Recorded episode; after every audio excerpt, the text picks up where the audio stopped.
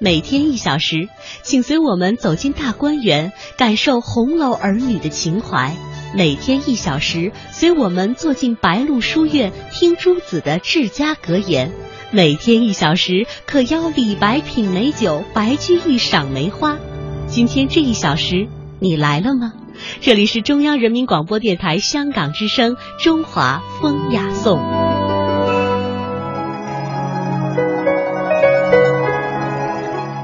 欢迎各位继续收听《中华风雅颂》。我们说到的是大足石刻，那么造像是究竟如何发源的呢？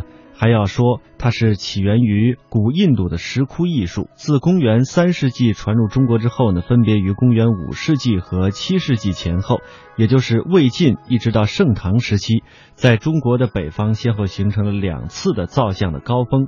但是到公元八世纪的中叶，也就是唐天宝之后，逐渐走向了衰落。与此拒绝之际呢，位于长江流域的大足县的境内，摩崖造像异军突起。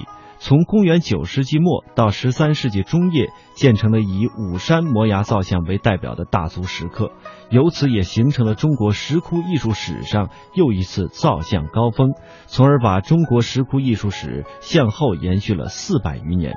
此后，中国石窟艺术开始停滞，其他地方没有再新开凿一座大型的石窟，于是呢，大足石刻也就成为了中国石窟艺术建造史上最后一座丰碑。转轮经藏窟开凿于南宋绍兴十二年至十六年间，即赵之凤出生前十五年左右。转轮经藏系佛教法器，其形制为大窟中心建一柱，作八面形，内置佛教经典。八面柱上各雕一龙，以示天龙八部中隆重护法之意。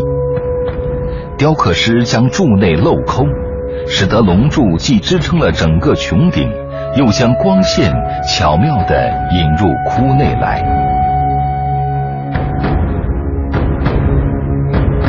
洞窟正壁为释迦佛，坐于莲台之上，神情庄严肃穆，头顶发出毫光两道。洞窟右壁刻有普贤菩萨，普贤体态前倾，目光下视，双唇轻启，嘴角微收，欲笑诱人，感情微妙。他坐下为一大象。温顺而立，向左立一象奴，抱眼圆睁，旷汉飘舞。普贤旁边是日月观音，他身具六手，分别托有日、月、长剑、柄斧和杨柳枝。观音面色迎洁，肌肤吹弹可破，神情文静，和蔼可亲。洞窟左壁刻有文殊菩萨，文殊菩萨手握经卷，象征智慧。他双目平视，神态略显自负。文殊坐下为一青狮，怒目切齿，欲狂吼状。文殊坐于背上，青狮则只见其怒，不见其动。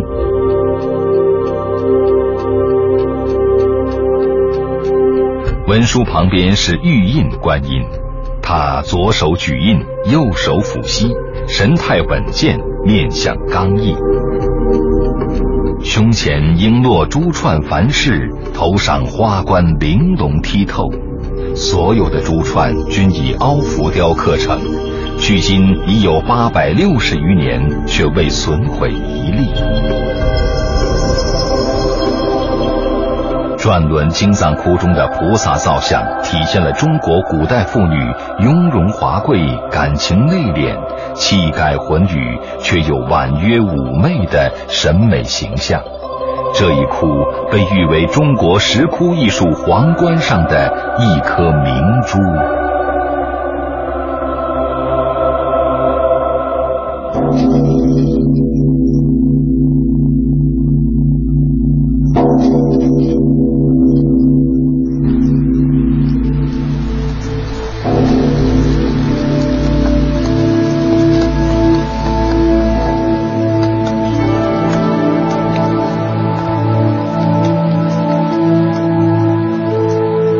赵志凤十六岁那年，为了坚定自己的信仰，寻找自己的求佛方向，他决定离家远行，前往当时汉州的尼牟地区，学习瑜伽密宗大法。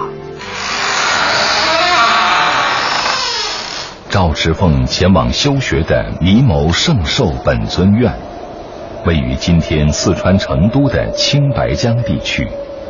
当他到达的时候，寺院已经衰落。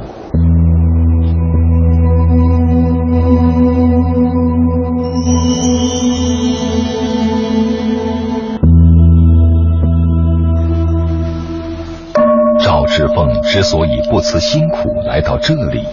是因为他想专修的正是圣寿院刘本尊大师所传授的瑜伽密宗大法。中国佛教密宗是在唐玄宗开元年间，由印度高僧善无畏、金刚智和不空到中国传教，并逐步创立。但到了唐末以及五代之后，北方中原地区密宗渐成绝响。而与此同时，四川却成就了一代密宗大师刘本尊，将中国汉地佛教密宗又延续了数百年。